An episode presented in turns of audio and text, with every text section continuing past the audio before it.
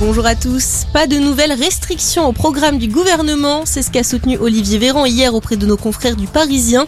Le ministre de la Santé s'est voulu rassurer alors que la cinquième vague prend de plus en plus d'ampleur en France. Le pic de la quatrième vague est maintenant dépassé avec 2500 patients en soins critiques.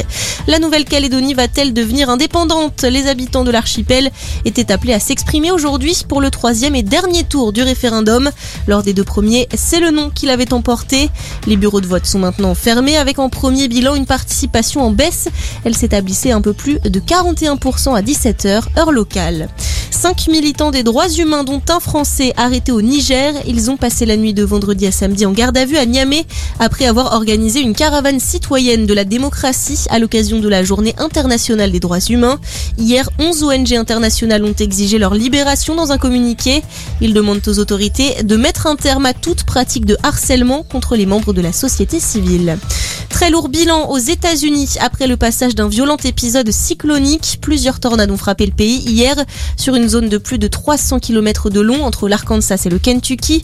Le Kentucky qui a été particulièrement touché. La ville de Mayfield a été en grande partie détruite.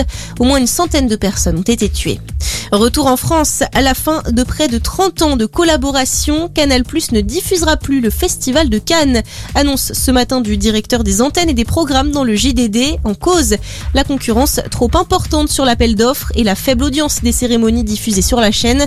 Le festival dont la prochaine édition se tiendra du 17 au 28 mai pourrait travailler avec France Télévisions, associé aux médias en ligne brut. Et puis de nouveaux visiteurs dans l'espace. Six personnes y ont fait un bref séjour hier à bord d'une fusée de Blue Origin, l'entreprise du milliardaire Jeff Bezos qui a donc mené à bien sa troisième mission habitée. Le vol a très exactement duré 10 minutes et 13 secondes. Bonne journée à